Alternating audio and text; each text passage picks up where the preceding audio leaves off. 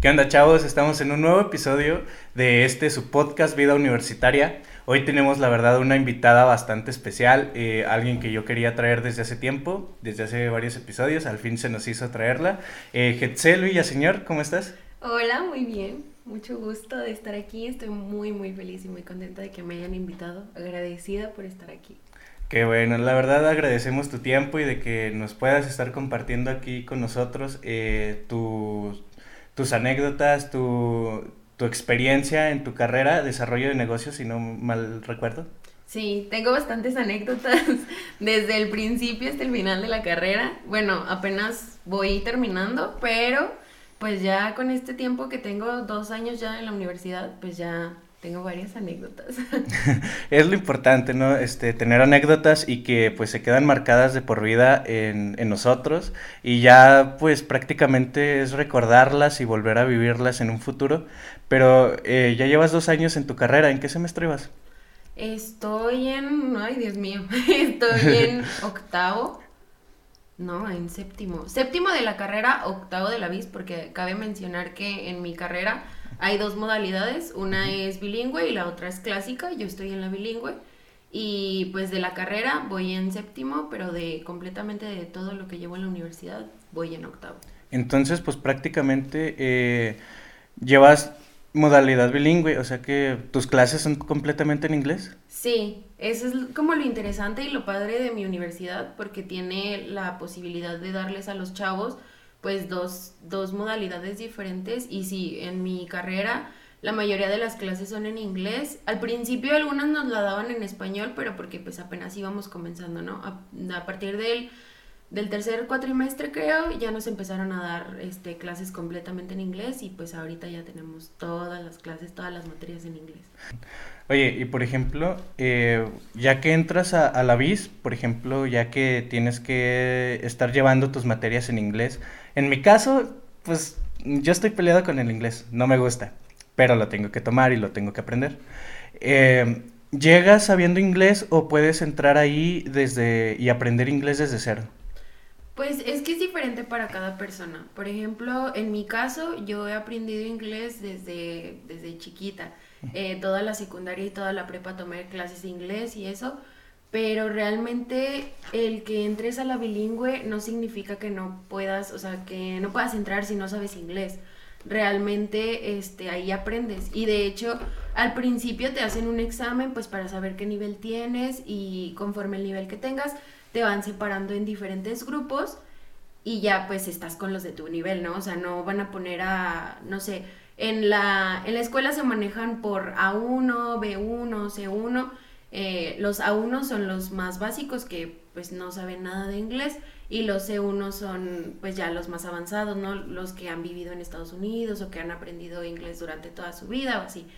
Entonces, este, pues sí, los grupos los acomodan conforme a tu nivel de inglés y obviamente no van a poner a un C1 que es avanzado con un A1, no, claro que no.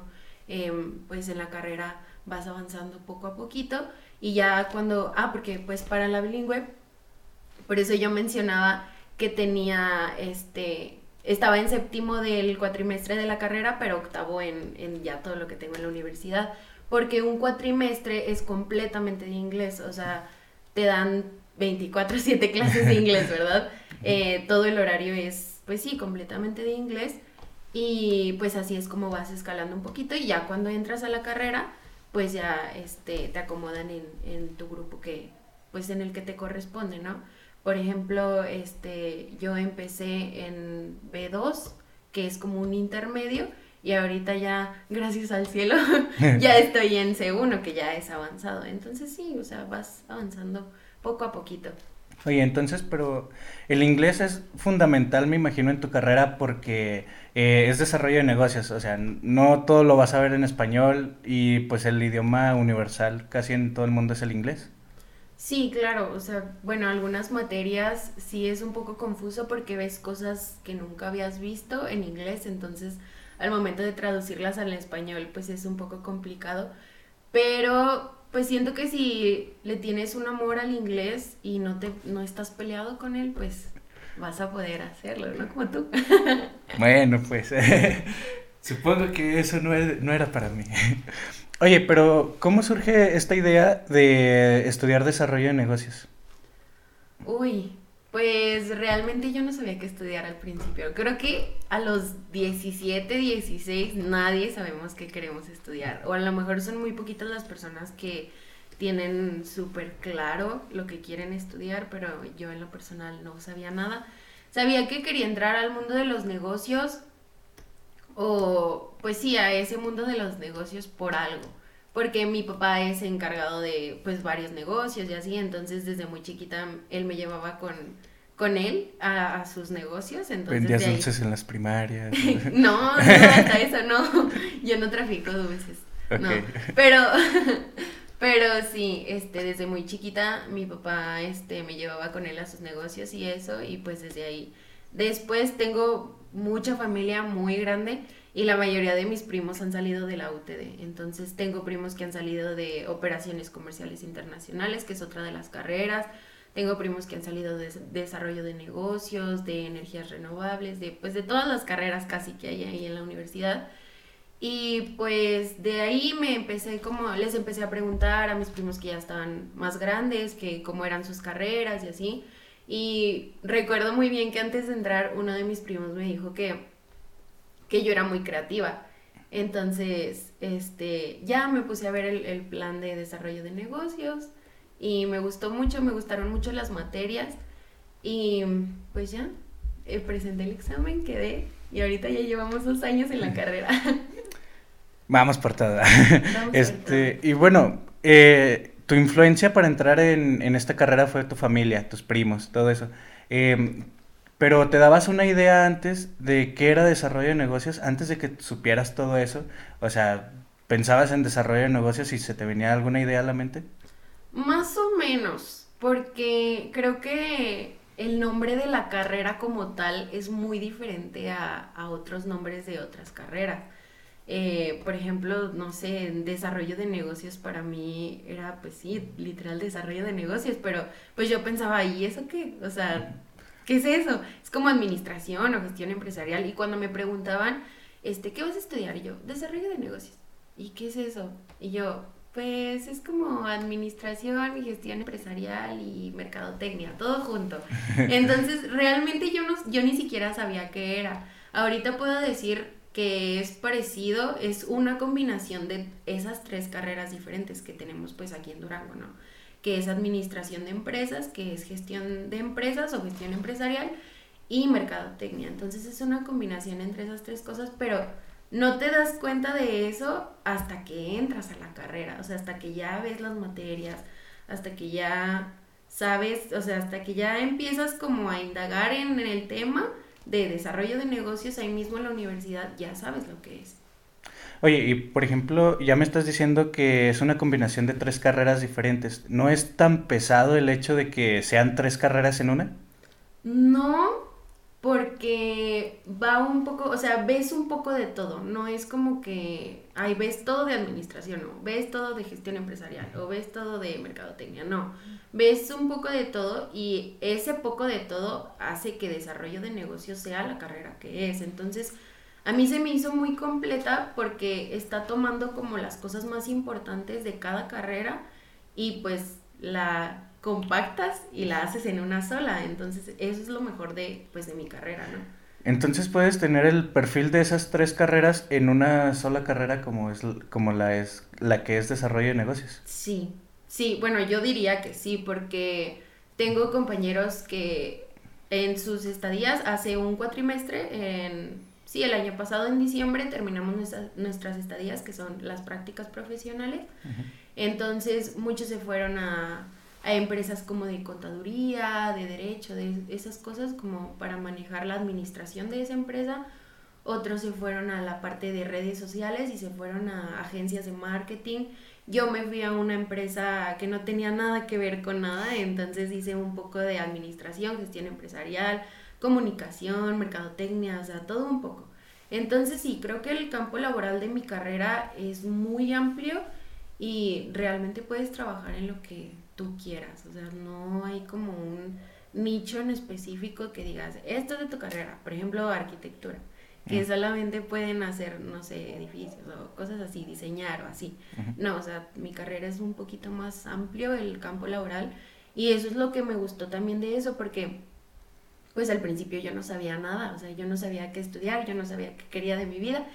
Y ahorita yo sé que al terminar mi carrera, pues me puedo ir por cualquier lado y mi carrera me va a dar ese, pues como ese empuje para poder hacer lo que yo quiera. Oye, está interesante eso de que nos dijiste que eh, estuviste en una empresa haciendo tus estadías. Eh, ¿Qué es lo que se siente? ¿Cómo, bueno, cómo es el ambiente ya como ahorita, no trabajando, pero sabiendo que ya estás a punto de trabajar y más en una empresa? Me habías contado que fuiste a Querétaro, ¿no? A hacer estadías. Sí, de hecho, pues te voy a contar desde el principio. Desde antes de entrar a estadías, todo mi grupo estaba súper nervioso, porque en la escuela además de lo que tú preguntas o de lo que tú buscas por ti mismo, no hay alguien que te diga como, mira, tú vas a hacer esto y esto y esto. O sea, no, tú vas como a ver qué, qué surge, a ver qué pasa. Entonces, mi grupo estaba muy nervioso por las estadías, por las prácticas profesionales. Mucha gente me pregunta, ¿y qué son las estadías? Y yo, son las prácticas profesionales, porque mucha gente no sabe qué son las estadías para nosotros. Entonces, eh, pues sí, estábamos muy nerviosos y ya después de eso eh, yo empecé a buscar empresas. Yo siempre, toda la vida he querido vivir en otro estado. Eh, me, me, encanta mi Durango, amo mi Durango, pero sabemos que pues vamos a ser realistas y vamos a ser honestos, que realmente no hay un campo laboral muy amplio aquí en Durango, porque es una ciudad muy pequeña. Entonces, a menos de que no tengas tu, tu futuro asegurado, no, pues no vas a poder este, hacer cosas tan grandes, o sea, va a ser muy complicado. Entonces, yo les dije a mis papás que yo quería pues irme a otro lado. Cabe aclarar que la universidad no me pagó nada, o sea, no, no te apoyan en eso porque para eso hay más becas. Entonces, si te quieres ir a otro estado o cualquier cosa para las estadías, pues tú tienes que cubrir con todos tus gastos. Entonces, yo hablé con mis papás, mis papás me dijeron que sí, nos pues yo me puse a buscar empresas, es muy complicado, para mí fue muy complicado encontrar empresas. Em, pues encontré una empresa gracias a un contacto de uno de mis mejores amigos, entonces pues ya me aventé a Querétaro.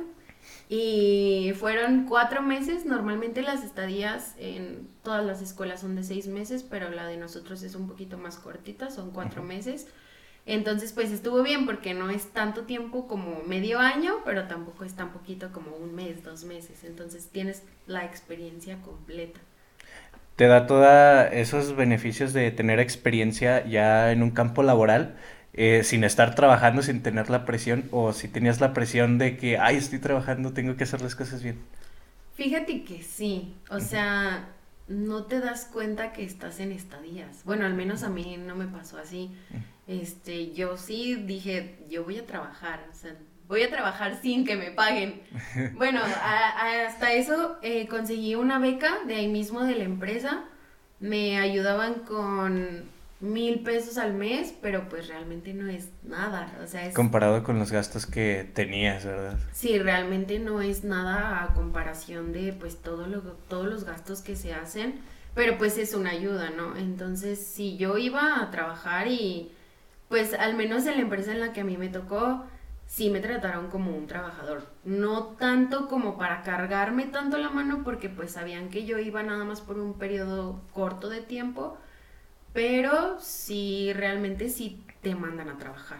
O sea, no te, no te van a tener piedad de que, ay, es un estudiante, pobrecito. No, o sea, realmente conoces lo que es el mundo laboral y está un poco difícil porque también depende mucho de las experiencias que les toquen a las personas. A mí, a mí me tocó una experiencia no tan agradable, pero aprendí muchísimo de eso y aprendí muchísimas cosas más, pero también sé de otras personas que les fue de maravilla, o sea, que realmente los trataron súper bien, este, que no les ponían tanto trabajo, por así decirlo. Entonces, sí, yo creo que depende mucho de la experiencia de cada persona. Gente que ya se queda a trabajar y todo eso, ¿no? Sí, había, bueno, realmente yo no me quedé a trabajar porque todavía no terminó mi carrera. Ahorita cuento un poquito más de eso porque son dos títulos diferentes. Pero, eh, pues sí, yo no me quedé a trabajar ahí y aparte porque realmente no, yo sabía que no iba a, hacer un buen trabajo, por así decirlo, pero a una de mis compañeras, no de la universidad, que conocía ya, ella es de Tamaulipas, este fue mi roomie durante todo ese tiempo, entonces a ella sí le ofrecieron trabajo y ella sí se quedó allá. Entonces, pues también depende de las experiencias, de cómo te desarrolles, de cómo te desenvuelvas en la empresa, si en la empresa te notan muy no sé, como muy entusiasta o no sé, como que te interesa la empresa, pues sí, hay posibilidad de que te contraten. Tengo otra compañera de mi salón que ella sí se quedó a trabajar en donde hizo sus estadías. No me acuerdo ahorita de dónde las hizo, pero ella se quedó a trabajar ahí. Y pues ahorita está estudiando, está terminando la carrera y está trabajando con la empresa donde hizo sus estadías.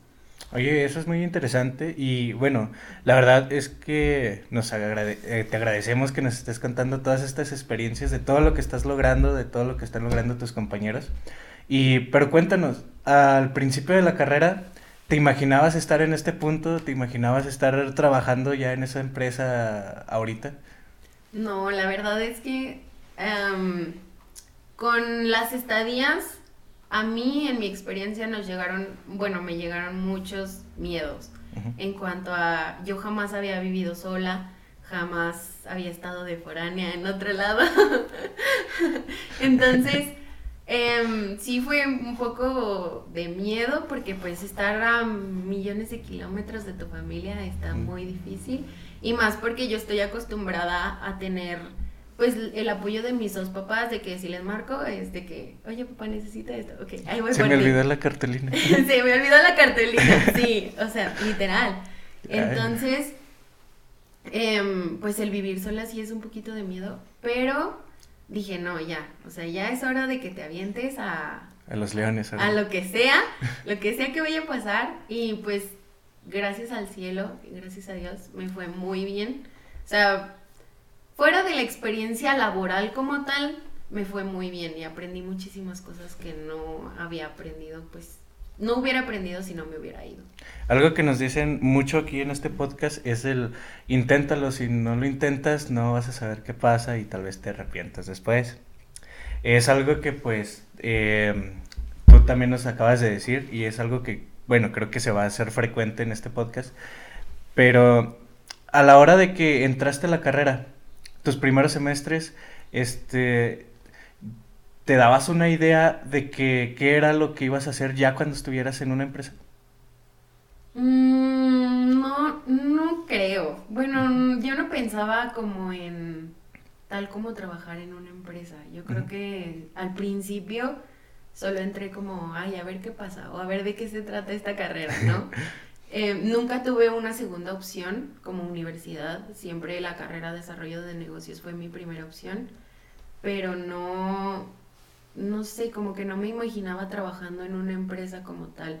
Sí me imaginaba que en algún momento no iba a terminar trabajando en una empresa al final de mi carrera, pero nunca me di una idea como de, ay, esta es la empresa en la que quiero trabajar y en la que siempre voy a trabajar. No, mm. o sea, fue más como de, a ver qué pasa. A ver qué pasa. Sí, a ver qué pasa y a ver qué surge. Oye, y desarrollo de negocios. Al principio, lo primero que se me ocurrió cuando me lo dijiste es, ah, creas tu, propio negocio y, lo administras. ¿Eso también se puede? Sí, claro, pues ahorita la carrera, el año pasado, no, en el 2019, perdón, cambiaron el plan de, estudios em, cuando yo entré. Cambiaron el plan de estudios y ahora lo enfocaron un poquito más a mercadotecnia y publicidad. Em, pero eso no te da, pues sí, no significa que no puedas crear tu propio negocio. De hecho, eh, a mí me gustaría crear mi propio negocio, aún no sé de qué, todavía no tengo muy estructurada la idea, pero sí, pues sí, puedes crear tu propio negocio. De hecho, muchas personas que están estudiando en la carrera conmigo ya tienen sus propios negocios y están estudiando pues para poder incrementar este, pues sí, su negocio, para incrementar la popularidad o así. Entonces sí, creo que, como te digo, mi carrera tiene un campo laboral muy amplio, entonces realmente puedes hacer lo que tú quieras. Y básicamente porque todos, todos hacemos negocios en cualquier cosa. De que te vendo esto, te intercambio esto, a veces hasta cuando tú misma este, vas a conseguir un trabajo, cuando tú mismo vas a conseguir un trabajo, tú te estás vendiendo. Entonces, te estás vendiendo a la empresa. Entonces, realmente todos manejamos los negocios en cualquier, en cualquier situación, en cualquier momento. Y creo que esa es la magia que tiene desarrollo de negocios, ¿no? Desarrollar los negocios de la mejor manera posible. Este, ahorita me estabas comentando de que cambiaron tu, su plan de estudio por mercadotecnia y publicidad. Este, que bueno, eh, lo primero que me vino a la mente es por todo este cambio generacional de, de redes sociales, de todo lo que está causando, de, de pues todo lo que en sí ha cambiado respecto a que, por ejemplo, antes utilizaban mucho los, los panfletos, ¿verdad? Ahora ya pues hacen un, una imagen en Facebook y se comparte a más gente que pues panfletos, ¿verdad? Me imagino. O, o algo que nos quieras decir aparte de eso. Pues de mercadotecnia, realmente no, no me acuerdo del plan de estudios antes del que yo tengo ahorita, pero sí sé que implementaron una materia que es lo de redes sociales. Eh, tuvimos una materia en la que vimos todo lo que es las redes sociales y el profe nos enseñó cómo, cómo se maneja todo eso de la publicidad en, en Facebook, en Instagram, cómo hacer que tu post llegue a más personas, cuánto tienes que pagar, cómo se maneja eh, la calendarización de los posts y pues estuvo muy interesante, ¿no? Porque pues está, estábamos en, estamos en pandemia, eh, tenemos las clases en línea, entonces el que nos hayan enseñado cómo, cómo generar dinero o cómo eh, hacer más grande tu negocio mediante las redes sociales, que es algo muy importante hoy en día, pues es genial, ¿no? Porque todos queremos ganar dinero y qué mejor que ganar dinero desde tu celular. Exacto, y bueno, pues por ejemplo, este, muchos negocios que han sido, han, pues sí, han surgido de, de parte de eso, y a, y a lo mejor no de manera profesional como ustedes lo ven, como por ejemplo lo son que eh, las nenis, ¿dónde entregas neni? Todo eso, ¿verdad? Entonces, em, ha sido un proceso eh, de cambio bastante interesante y, y que la verdad no, no lo vemos desde el punto de vista profesional, eh, porque nomás, ah, pues publico en Facebook y pongo que estoy vendiendo las cosas, ¿verdad? Pero pues ya ustedes sí saben cómo, cómo se maneja todo eso.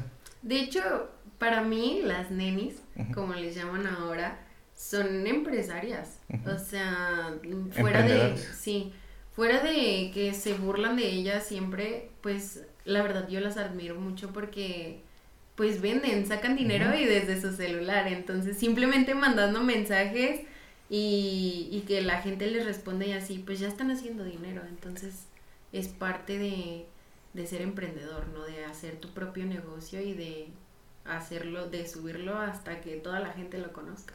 Y de hecho, pues lleva bastante su esfuerzo de que estar encontrando eh, la foto adecuada, tal vez, este, esforzarse en, en encontrar un lugar para tomar fotos a, a sus productos, todo eso. Eh, de cierta manera uno como que no lo valora, pero ahí está el esfuerzo y pues eh, ciertamente ellos sí lo, ellas sí lo valoran, ellos, todos los que se dediquen a eso, eh, porque se les ve recompensado y eso hace que se esfuercen un poco más, ¿no? Sí, justo, justo es parte de eso. Ahorita, ahorita que me estabas contando esto, me acordé que también tenemos una materia de fotografía, de, de buscar el enfoque correcto de la foto y no es como, no indagamos tanto en la fotografía, pero te dan una noción de lo que es la fotografía.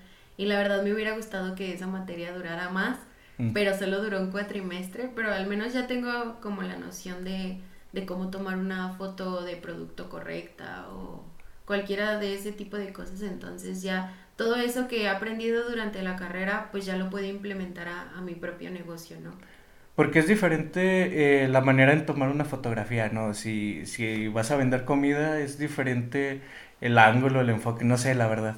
Este, a si vas a vender un producto de ropa o algo así, ¿no? Sí, de hecho, este, nos enseñaron los, los tipos de iluminación y como de enfoque y tipos de fotografías que no es lo mismo un retrato de una persona que una foto de un producto, de por ejemplo los que salen en los comerciales de McDonald's o X cosa, entonces no es lo mismo y eso es parte también de lo que hemos aprendido y está muy padre, la verdad. Oye, por ejemplo, ya que me estabas diciendo que les están enseñando fotografía y todo, eh, ¿les enseñan también cierto tipo de edición de fotografía, de video o, eso ya es por su cuenta? Eh, nos enseñaron lo más básico de lo básico de Photoshop, porque algunas personas sí tenían idea y sí sabían mucho de edición de fotografías, pero otras personas como yo, que jamás en la vida había agarrado Photoshop, nunca jamás en mi vida había agarrado Photoshop, y hasta esa clase lo agarré, aprendí a, a vectorizar, se llama, no, me acuerdo, pero es como sacar de una imagen como un dibujo de, de la imagen, entonces aprendimos eso, pero sí, realmente es lo más básico de lo básico, no no es como que te den un curso como tal. Ya depende de ti si le dedicas más tiempo, si no le dedicas, si te gusta, si no te gusta. Oye, y por ejemplo, ahorita que ya, eh, pues no sé, estaba escuchando todo, todo lo que me estabas contando.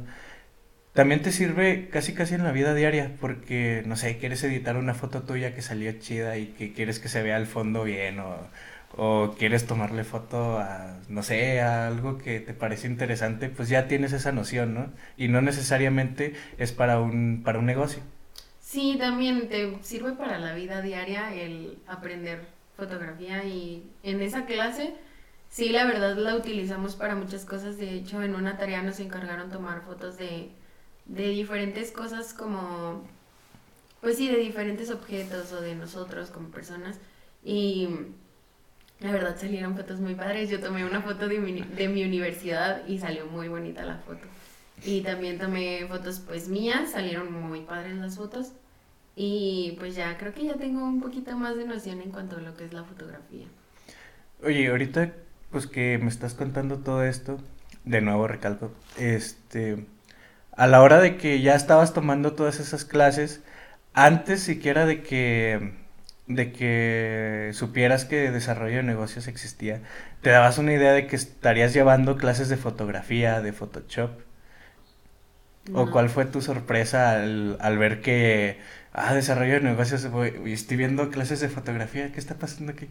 No, la verdad, bueno, el plan de, de estudios de la escuela está, pues está muy variado, ¿no?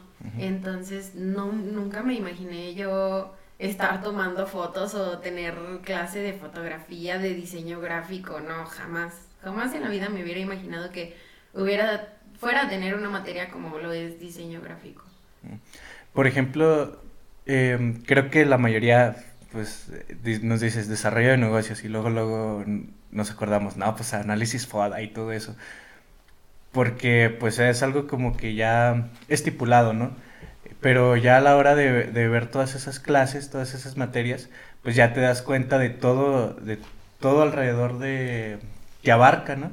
Sí, pues, sí vemos el análisis FODA, o sea, sí. es algo de desarrollo de negocios completamente, pero em, también vemos como más técnicas, más, hay una que se llama las cinco fuerzas de Porter y pues esa ya la ves más en la carrera, ya es más de, más adentro de la carrera, pero sí, o sea, vemos todo ese tipo de cosas y pues no sé, está muy padre porque vas aprendiendo más sobre cómo las empresas grandes se manejan en cuanto a, a su mercadotecnia, a lo que ellos venden, a cómo lo venden, cómo es que entran en la mente de, de los clientes, cómo es que Simplemente una botellita de algo te lo puedo vender en 10 minutos o en 5 minutos.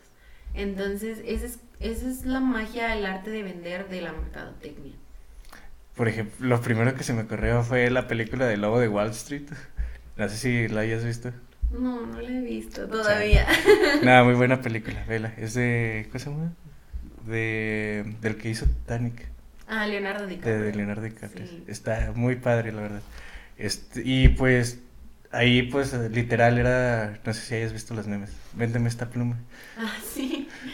Entonces, pues sí, yo en el primer semestre de la carrera vi una, una materia que se llama taller de administración y luego ahí nos explica, bueno, es algo relacionado a tu carrera, pero pues no del todo, ¿verdad?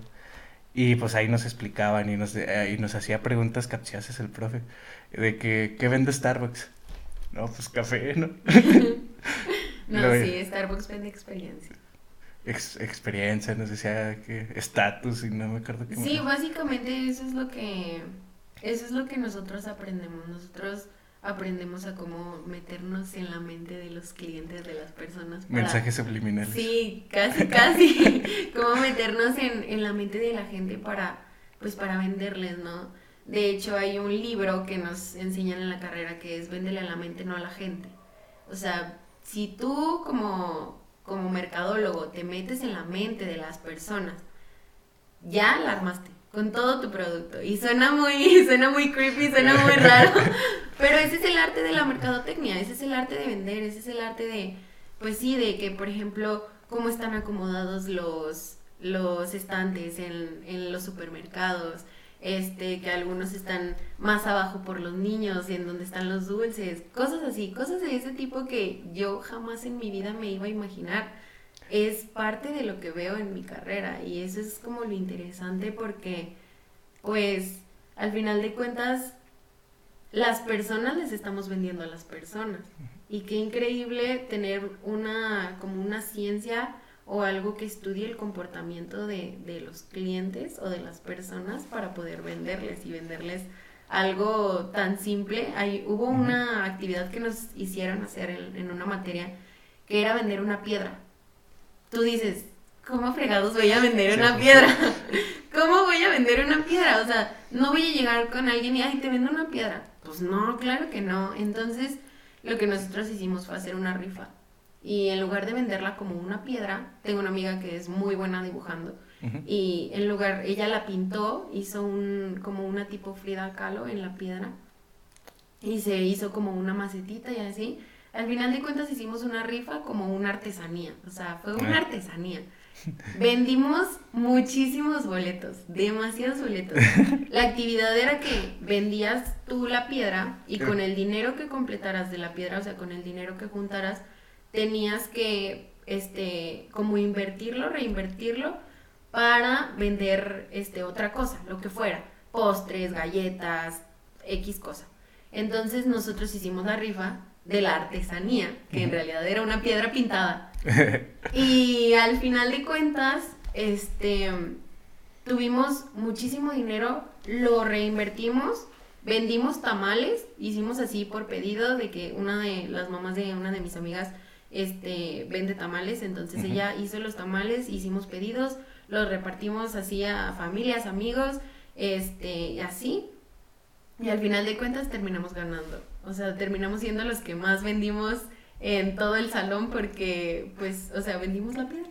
Y ese es el arte, o sea, eso es lo que aprendemos en desarrollo de negocios, como desde la creatividad, ajá, desde la creatividad, este, convertir una piedra simple y sencilla que encuentras en la calle, que encuentras en cualquier, en cualquier pues lugar, la convertimos en una artesanía. Entonces, ese es el arte. Al final de cuentas, pues estuvo bastante divertida y bueno, eh, te deja pensando, ¿no? Toda esta anécdota. Oye, me estabas diciendo el acomodo de los estantes y todo eso. Una vez un amigo me preguntó, ¿sabes por qué los, los refris de, de de refrescos y el estante de las papitas están hasta el fondo de la tienda. No, pues le dije, no, pues ¿por qué? Pues para que no los agarren, ¿o qué? y luego, no, me dijo, es para que pases entre los pasillos y se te antoje algo más. Que si solamente vas por un refresco o unas papitas, en, vas caminando y se te puede este, antojar algo más de los estantes. Sí, justo, de hecho también por eso en el Oxxo los refrigeradores están hasta el fondo porque pues primero pasas por todos los pasillos, ¿no? Antes de... Tienes que pasar a fuerzas por un pasillo antes de llegar a los refris. Entonces esa es como la estrategia que ellos manejan para que puedas pasar por un, pasillo y así digas, no, pues se me antojó esto. Eh, por eso también las cajas de, de los mismos Oxxos están llenas de, de... Abajo están llenas de chicles, de dulces, de todo ese tipo de cosas para que pues se te antoje, ¿no? Y eso es parte de las estrategias que las empresas utilizan para, pues, para vender. Oye, está interesante todo este tema y más porque pues tú lo ves ya de una manera que pues eh, ya se te hace normal, ¿verdad? Bueno, para, para mí no, ¿verdad? Pero eh, está interesante todo, todo esto y más porque pues o sea, son cosas que jamás en la vida, si no le prestas el suficiente, la suficiente atención, nunca te vas a dar cuenta y siempre vas a estar eh, pues cayendo en la trampa del consumidor o, o, pues sí, ¿verdad? Para que puedas consumir. Sí, pero realmente no es una trampa porque al final de cuentas todos consumimos de todo, todos somos consumidores, todos compramos pues de todo tipo de cosas y para nosotros como mercadólogos es, es muy difícil como el, ay, ya caí en una promoción de dos por uno. Cuando nosotros sabemos que la promoción dos por uno realmente no es, o sea, sí es una promoción, pero es un truco realmente. Es un truco realmente pues para vender más, ¿no? O sea, si tú tienes un producto que ya no se vende tanto, lo pones en dos por uno y se te vende así pero eso no significa que, ay, está en dos por uno, no, o sea, tiene, tiene su truco. Por ejemplo, em, no sé, el buen fin también es un, un, truco completamente, porque a principio de año los precios están pues abajo, o sea, los precios están donde deben de estar. Y no es lo mismo si tú compras una pantalla en diciembre que si la compras en enero. ¿Por qué? Porque en enero ya nadie tiene dinero, porque todos se lo gastaron en diciembre. Entonces, este, parte del buen fin, por eso el buen fin es en noviembre, porque es para que tengas tiempo para comprar todos los regalos de Navidad, todos los regalos que tú quieras, pero también como los aguinaldos de en las empresas o así no llegan hasta en diciembre, pues la gente se endeuda en noviembre y ya en, diciembre paga.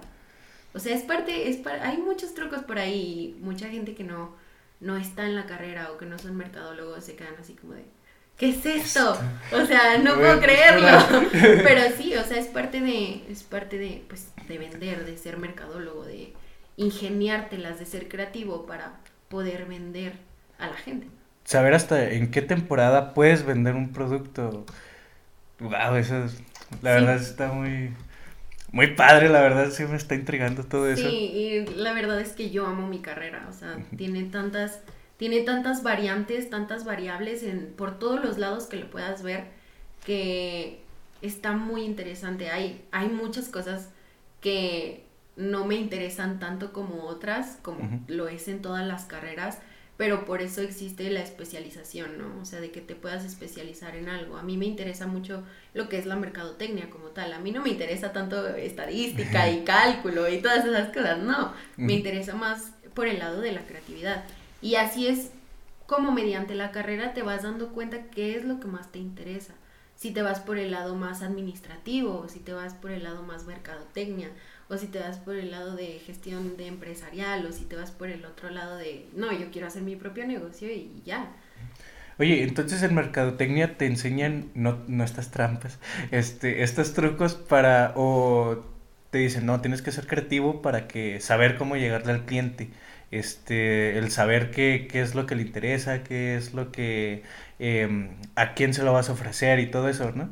Sí, de hecho, el perfil de nosotros como estudiantes, la mayoría somos muy creativos en, en, diferentes áreas. Algunos son más creativos en cuestión a, no sé, en cuestión a cómo diseñar algo. Algunos otros son más creativos en el cuestión a cómo venderle a alguien algo. Otros en, no sé, en crear estrategias o cualquier cosa. Pero el perfil de los estudiantes de mercadotecnia es que somos muy creativos, muy creativos. La mayoría es que todos mis compañeros de salón son demasiado creativos. algunos en unas cosas, otros en otras, pero al final de cuentas eso es lo que nos complementa y al momento de trabajar en equipo se complementan todas, todas las diferentes áreas, todo en lo que somos buenos para pues poder hacer un proyecto muy grande o muy chido, ¿no?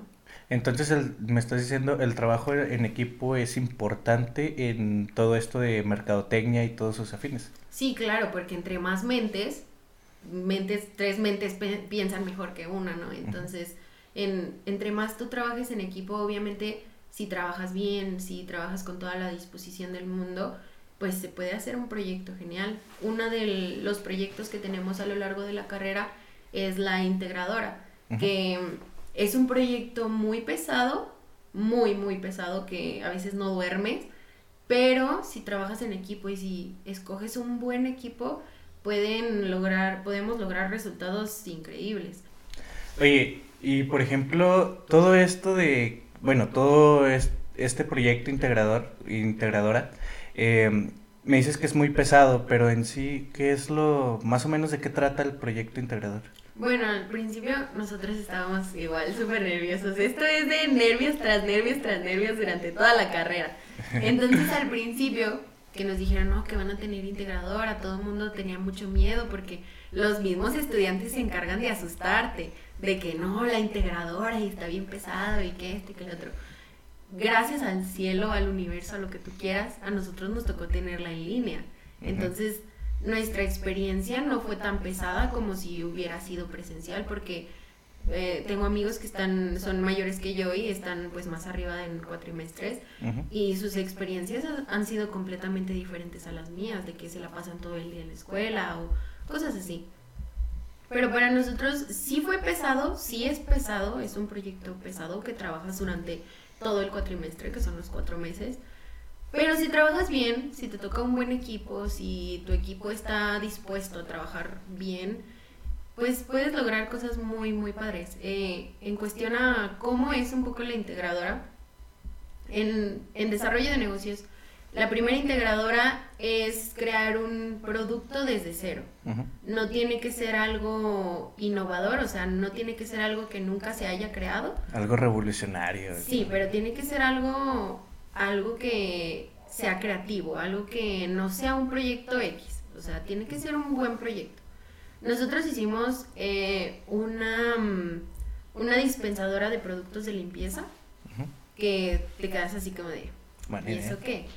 Pero, eh, pues es muy, es muy rentable ese proyecto, porque pues no necesitas tener trabajadores, no necesitas nada, es simplemente una máquina y, y ya la la llenas de varios productos. Pero y pues, más con todo esto de la pandemia, todo. Sí, claro, o sea que no. Imagínate, tú en... vives en tu casa y a media cuadra tienes una máquina despachadora de productos de limpieza. Entonces ya no tienes que ir al súper, hasta el súper, a, no sé, a exponerte de la demás gente o lo que sea a comprar productos. Simplemente lo tienes a media cuadra de tu casa. Entonces ese es como la genialidad o lo innovador del de, proyecto, ¿no? No es un proyecto que sea 100% nuevo en el mercado, porque sí existen, pero no está tan comercializado como nosotros lo quisimos hacer. Entonces, pues durante los cuatro meses nosotros desarrollamos el proyecto. Primero, pues se genera la idea, ¿no? Se hace una lluvia de ideas, pues para ver qué, qué ideas surgen de, de todos los demás y ya de ahí se escoge una idea, a partir de esa idea, bueno, se escogen varias opciones, a partir de esa idea ya los maestros, este, tienes un coordinador de integradora, que ese coordinador de integradora, que es uno de los mismos maestros de ahí, te aprueba el proyecto. Entonces, ese proyecto, ya una vez que está aprobado, se empieza desde cero, empiezas a el nombre, el logo, este, el eslogan, eh, cómo lo vas a vender, el presupuesto, cuánto te va a costar realmente, eh, qué más vimos. Pues sí, o sea, realmente todo un proyecto desde cero, todo lo que es los costos, este, cuánto vas a ganar de ahí, en dónde lo vas a poner, a quién se lo vas a vender, haces una investigación de, del mercado a quién se lo vas a vender porque no vas a, o sea, no le vas a vender a cualquier persona, no es para todo el público. Todos los productos van este, dirigidos a un cierto tipo de personas. Hay muy pocos productos que son generales o hay muy pocos servicios que son para todo público, ¿verdad? Entonces, em, nosotros tuvimos que hacer esa investigación de mercado, hicimos un perfil de un cliente para, pues para saber a quiénes le vamos a vender. También vimos todo lo que es, este, cuántos habitantes hay en Durango, para cuántas personas este, les vamos a vender, o sea, el, el tiempo estimado de, de cuánto va a durar la máquina con producto, sin producto, cada cuándo lo tenemos que rellenar, todo ese tipo de cosas, todo ese tipo de, pues sí, de cosas que surgen con un proyecto como ese, con un negocio como ese, em, es lo que hacemos durante toda la integradora. Por eso es pesado, porque es realizar en cuatro meses lo que, investigación. Ajá, lo que muchas personas que realmente trabajan en eso o que se dedican a, a los negocios, lo hacen, no sé, en seis meses, en un año, o sea que no tienen un tiempo limitado para crear ese proyecto. Nosotros lo tuvimos que hacer en cuatro meses. Entonces, es por eso que la integradora es pesada. Y se vuelve más pesada si no tienes, este, si no tienes compañeros que te ayuden. Porque hay personas que se avientan su integradora casi solos. Pero es, depende de la suerte. A nosotros nos tocó que la primera integradora, este, una de nuestras maestras fue así como de, no, o sea, yo los voy a escoger, yo voy a hacer los grupos. Cosa que a muchos no nos gusta, nunca nos gusta que nos, nos pongan con personas que no saben trabajar. Pero a mí me tocó un equipo, la suerte, no sé, a lo que le llames. El destino. el destino, lo que sea, pero a mí me tocó un equipo muy padre y nuestro proyecto, este, yo estoy orgullosa de ese proyecto y espero en algún futuro asociarme con mis compañeros de equipo o comprarles el, el proyecto porque pues es autoría de todos, ¿no? Para poder realizarlo, para poder hacerlo bien. Y, y, ya tienes un, un, dinero extra, ¿no? Y de hecho, pues ya casi no tienes que hacer, sería como que actualizar solo la información, ¿no? O sea, del el total de los gastos y todo eso porque pues eh, en sí en unos años no vas a no va a ser el mismo presupuesto que lo que es ahora. Sí realmente eh, pues tienes que actualizar los datos. Y de hecho em, cuando estábamos en clases presenciales nos dijeron que se hace como una feria de como una feria de proyectos. Y antes hace hace tiempo invitaban a personas empresarios así como un tipo Shark Tank para que te pudieran comprar tu proyecto, porque había muchísimos proyectos muy, muy padres y ese era lo, lo que era la, la, feria de proyectos, pero lamentablemente por la pandemia, por lo que ya sabemos, todo eso, pues ya no se pudo realizar, pero sí, sí, nos, sí nos gustaría este, implementar ese proyecto o al menos que uno de nosotros se quede con ese proyecto. Oye, ahorita, por ejemplo, que mencionaste lo de Shark Tank, si no han visto el episodio pasado, vayan a verlo. Vayan a verlo. eh, mi compañero Tapia y la invitada de ese episodio estuvieron hablando también de ese episodio, de ese episodio, de ese, de ese programa y la influencia eh, que tiene, porque es, la verdad, no sé, para muchas personas es muy adictivo estar viendo cómo y cómo en sus ah, libretitas anotan todo y van haciendo los cálculos, no sé, todo eso, ¿verdad? Y las ideas, sobre todo, que la gente tiene muchísimas ideas de, de cómo se te puede ocurrir, no sé, por ejemplo, uno que tengo muy fresco en la mente es el de un chavo que vendía chilaquiles en un carrito. O sea, ¿cómo te ibas a imaginar que ibas a vender chilaquiles en un carrito? O sea, como si fueran tacos o no sé, cualquier cosa que se venda en un carrito, ¿cómo te vas a imaginar que te hagan unos chilaquiles en un carrito? Entonces sí, pues está muy interesante eso. Hasta se te antoja me da los chilaquiles. Sí, claro. Oye, y por ejemplo, todas, todas esas ferias que hacen eh, o que hacían, ya ahorita me estás diciendo que no, que ya no las hacen con tanta regularidad por esto de la pandemia. Pero ¿te tocó ver, ver alguna de, ellas? A mí la verdad no me ha tocado la suerte de, ir hacia una expo así. No, la verdad es que no me ha tocado porque pues solamente estuve un año en la universidad y durante ese año, es más, ni siquiera estuve un año completo, estuve desde septiembre de 2019 hasta marzo de 2020, que fue cuando nos encerraron a todos, ¿verdad? Entonces, no estuve así como tal un año completo pero la experiencia, la poca experiencia que tuve, este, no me tocó ver una feria de esas, pero me hubiera gustado mucho ver una feria de esas para darme una idea de lo que era la integradora y de todas las ideas, todo lo, todo lo creativos que, que son los chavos de DN, que somos los chavos de DN. y, y platicando, regresando al tema de Shark Tank, es un programa que lo tenemos muy presente, o sea, lo vemos constantemente en las clases, ¿no? Eh, ah. no todos son fans de ese programa, como todo, no, no te tiene que gustar todo, pero la mayoría de personas conocemos ese programa y lo vemos y nos interesa mucho y a veces de que nos están dando una clase o lo que sea y surgen ejemplos y es como de, ah, como en Shark Tank y pasa esto. Entonces, Shark Tank es un programa que los mercadólogos tenemos muy presente por en cuanto a las ideas, en cuanto a cómo los empresarios este manejan los porcentajes de que, no sé, te doy el 5%, o te doy el 20%, y así. Entonces, sí, es un programa que a nosotros para la carrera nos ha ayudado mucho y sobre todo que nos entretiene. Entonces, al momento de que nos entretiene algo, nos está enseñando otra cosa. Entonces eso, es, eso está chido de, de ese programa. Y, y bueno, ya que me estás platicando de todo esto de los productos y todo eso, también les enseñan a la hora de que, no sé, de que ya diseñaras, ya diseñaste un producto, ahora paténtalo o algo así. Mm, todavía no nos enseñan cómo se patentan los productos. Pero sí les van a enseñar. Pero supongo que sí nos tienen que enseñar en algún punto.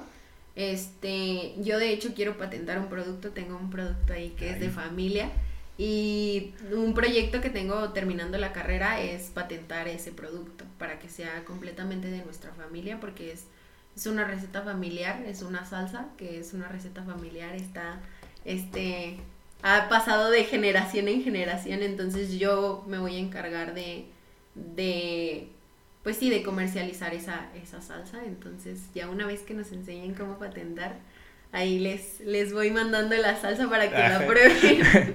GPI. sí, claro, claro. Compramos unos taquitos aquí en la producción y traes la salsa. Claro que sí, claro que sí. También cualquier persona comenten aquí abajo si, si quieren una salsita de esas. Está muy rica la verdad. Bueno, entonces, bueno, ya tienes, eh, creo que en mente varios proyectos, lo que es la dispensadora de, de productos de limpieza, la, la salsa, este, ¿algo más que quieras hacer después de acabar tu carrera?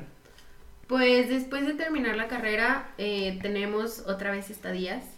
Entonces planeo buscar otra empresa en otro estado. Me gustó mucho Querétaro, mucho, me gustó mucho la ciudad. Eh, tal vez busque otra empresa ahí mismo en Querétaro, en la ciudad. Eh, o me vaya a otro estado, porque sí quiero vivir mi experiencia de estadías y esperemos que me puedan contratar en eso. Pero si no se puede, eh, hay un plan B, que es regresarme aquí a mi ciudad y pues continuar con, con el proyecto de, de, la salsa. Eso es lo, lo más interesante y lo, más, lo que más me emociona de terminar la carrera, el poder seguir con ese proyecto y aparte pues quiero abrir un restaurante. Ya después contaré de qué. Esperemos que sí se haga. Pero sí, me gustaría, me gustaría abrir un restaurante. De hecho, tengo muchas ideas, muchos proyectos por hacer, pero pues creo que lo más importante es terminar la carrera y después materializar todo ese, todos esos planes que ya, ya tengo. Y luego aparte, pues lo vas a fortalecer con todos los conocimientos que estás aprendiendo, que ya sabes y que próximamente vas a aprender, ¿verdad? Porque todavía te queda un tramito. Eh, nos dijiste que nos ibas a explicar que había dos títulos en tu carrera. Ah, sí, claro, para, para todos los que les interese entrar a esa carrera, este, se maneja por dos títulos diferentes. La primera parte, que es dos, la carrera dura cuatro años. Eh, cuatro años y la, la bilingüe dura cuatro años y la clásica dura tres años, ocho meses, creo, si no estoy mal. Em, la primera parte es este, los primeros dos años haces tu, tu título de técnico superior universitario. Entonces... TCU, ¿no? TCU, se llama TCU. Bueno, así le decimos en la universidad, TCU. Eh, técnico superior universitario. El primer cuatrimestre es de clases normales, el segundo también. El tercer cuatrimestre es de integradora, que es completamente todo el cuatrimestre en integradora. El cuarto cuatrimestre es normal. El, el quinto cuatrimestre es de, también es integradora, son dos integradoras en, en técnico superior universitario. Y ya al sexto ya te vas a estadías. Entonces, terminando las estadías, regresas y te titulas. Te dan un título, haces tu trámite de titulación como, pues, como cualquier otro y después, si tú quieres, puedes regresar a la carrera o no. Y regresas a la parte de licenciatura. Con nosotros es licenciatura, en otras carreras es ingeniería. Pero con nosotros es licenciatura. Entonces regresas, haces, me parece, séptimo, octavo, noveno y décimo es la siguiente integradora, que es la última de la carrera. Y en onceavo te vas a, a estadías nuevamente. Entonces, cuando regresas a estadías, ya te titulas y ya sales de licenciado. Entonces tienes dos títulos, que es técnico superior universitario y licenciatura. El técnico superior universitario no es tanto como, como una ingeniería, como una licenciatura. Puedes conseguir trabajo, claro que sí, pero no es lo mismo que si completas toda tu carrera. Es una, pues sí, no técnico, eh, creo que el mismo nombre lo dice, este, de que muchas personas Solo consiguen el, el título de técnico y ya con eso la armaron para, para conseguir algún trabajo que ellos quieran. Sí, o también, por ejemplo, las personas que ya tienen su negocio, nada más estudian lo que es TCU, Técnico Superior Universitario, y ya después pues se gradúan y ya no continúan en, licenciatura, pero pues ya tienen su negocio, ¿no? Entonces ya con los conocimientos que adquirieron previamente, pues ya incrementan la popularidad de su negocio. O sea que tienes dos graduaciones durante tu carrera o Sí, claro que sí. bueno, por la pandemia no se puede. Es que creo que el mundo ha cambiado demasiado y no hemos tenido esa fortuna de tener una graduación como tal. Porque pues ahorita yo ya me gradué de TC1, entonces ya estoy en, licenciatura, ya debería de, tener mi graduación. Pero todavía no, apenas estamos en trámites de, de titulación, entonces todavía no tenemos el título como tal, pero ya cuando lo tengamos, esperemos que sí exista una graduación como tal, una fiestilla por ahí y si no, pues comida con los familiares y amigos. Oye, no, pues la verdad está muy interesante tu carrera. Oye, y te iba a preguntar, como tal desarrollo de negocios, eh, viajas mucho porque, pues sí, eh, me imagino que no solo conoces una empresa, puedes conocer demasiadas. Sí, claro, de hecho, pues por eso mismo yo decidí irme a otro estado porque pues puedo trabajar en cualquier empresa, o sea, cualquier empresa eh, le puedo hacer un plan de crecimiento de redes sociales o un plan de, no sé, un presupuesto para un proyecto que ellos tengan o no sé, cualquier cosa, o sea, se pueden hacer muchas cosas en cualquier empresa, entonces eso es lo maravilloso de, de poder estar estudiando esto y de que pues si te vas no sé a Monterrey, Ciudad de México, a Querétaro o cualquier ciudad puedes trabajar en lo que tú quieras. Y más en las ciudades grandes, que es donde están las empresas más, más de renombre. Em, por ejemplo, en Querétaro está Samsung, que es una de mis empresas para, para volver a ir a hacer estadías. En Ciudad de México tenemos millones de empresas. Este, es una ciudad muy grande, es una ciudad que tiene muchísimas empresas. En Monterrey también hay muchísimas empresas. Entonces, pues eso es lo padre que puedes trabajar. Puedes mandar tu currículum y pues ya depende de, la empresa que tú quieras y depende de la empresa donde lo mandes y ya. Oye, la verdad es que sí está muy interesante todo esto de tu carrera. Y mm, pues la verdad en sí, eh, todo, todo lo que nos contaste, la verdad es que me dejaste intrigado con todas esas cosas de que de las, los trucos o las estrategias, más bien mejor dicho, este, de todas esas estrategias de venta que tienen las empresas, que, que hasta eso pueden implementar solo hasta pequeños negocios, ¿verdad? Sí, sí, todo mundo lo puede aplicar, podemos aplicarlos, todas las estrategias de las empresas muy, muy grandes que en todo mundo se conocen, las puedes aplicar en tu negocio chiquito, o sea, obviamente hay algunas que que sí se pueden, otras que no, porque también depende de lo que estás vendiendo y de a quién se lo estás vendiendo, pero puedes implementar cualquier tipo de estrategia y se pueden crear estrategias personalizadas a tu tipo de negocio. Porque, por ejemplo, no es lo mismo em, hacer publicidad para un, no sé, para un público adolescente que para un público ya mayor, ¿verdad? Sí, porque, por ejemplo, nosotros nos manejamos mediante las redes sociales. Nuestra generación es completamente de redes sociales completamente de, pues sí, de todo este tipo de cosas. Entonces, em, no es lo mismo venderle algo por Instagram a una persona que por Facebook, porque no sé si se han fijado, no sé si te has fijado, que normalmente la gente joven compra en Instagram y la gente adulta compra en Facebook. Entonces, es por por las edades que manejan las redes sociales en, ese tipo de personas. Por ejemplo, nosotros manejamos muchísimo más Instagram o WhatsApp y la gente adulta maneja muchísimo más Facebook. Hay muchas personas de nuestra generación que ya casi no usa Facebook. Entonces sí, o sea, no es lo mismo crear una estrategia para, para mi papá, por ejemplo, para mi mamá, por ejemplo, que es otra generación completa diferente, completamente diferente que para mí. No es lo mismo. Sí, este, Creo que es una carrera bastante interesante. Eh, la verdad, me abriste la mente, me explota. Estaba yo aquí bien integrado con todo lo que con todo lo que me estás contando y pues espero que, que pues esta emoción también la pueden sentir todas las personas que ahorita nos están escuchando, que ahorita eh, pues están pensando en qué carrera meterse, que la puedan ver como una opción, que puedan ver en desarrollo de negocios tal vez una, una pequeña duda ahí para que para que les pueda intrigar y que se puedan meter a investigar un poco más que con las experiencias, con todo lo que nos está contando Hetzel. Eh, puedan estar ahí viendo de qué trata, que investiguen también por su cuenta si quieren. Y pues, ¿algo más que nos quieras decir acerca de tu carrera? Pues nada, que si les, les interesa la carrera, la verdad es que a mí me hubiera gustado que alguien me explicara como de qué se trata, eh, pues todo lo que conlleva la integradora, las estadías.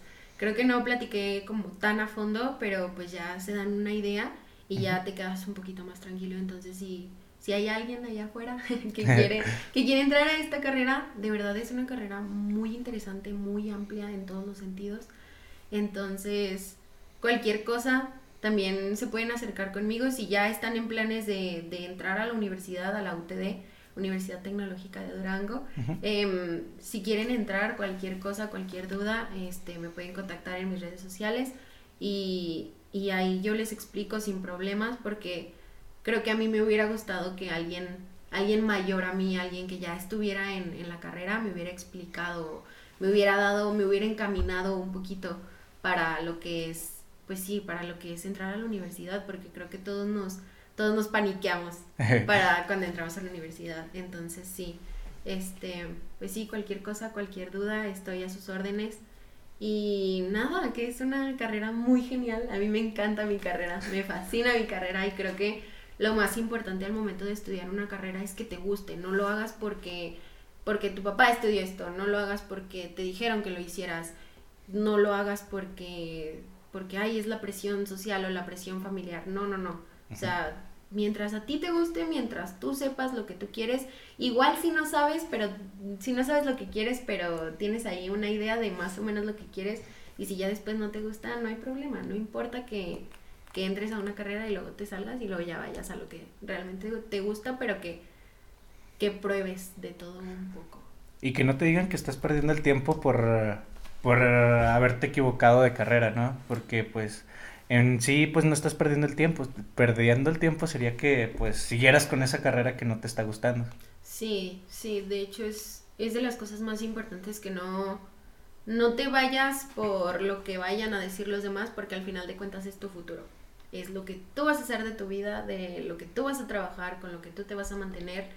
Y creo que estamos muy jóvenes para cometer errores, entonces hay que cometer todos los errores que podamos cometer y si te equivocas de carrera no importa, no hay problema. Puedes encontrar otra carrera que sí te guste y si necesitas pasar de una carrera a otra, a otra, a otra, no importa, es tu proceso, es tu vida, es solo tú y solo tú sabes lo que haces y lo que te gusta. Sí, este, me pasaron una imagen ahorita que pues estoy con todo esto de los podcasts, que pues sí, la verdad decía, era una imagen muy cierta, que hay gente que se gradúa a los 22 y encuentra trabajo a los 28, hay gente que se gradúa a los 28 y tiene trabajo a los 29. Este, hay gente que pues tiene hijos a los 20, otra que tiene a los 34. Nadie, o sea, no nadie te tiene una edad estricta para, para graduarte, para tener una casa, para tener hijos. Eh, cada quien va a su, a su ritmo. Y pues, mejor dicho, que tú no, no lo pude haber dicho de otra manera.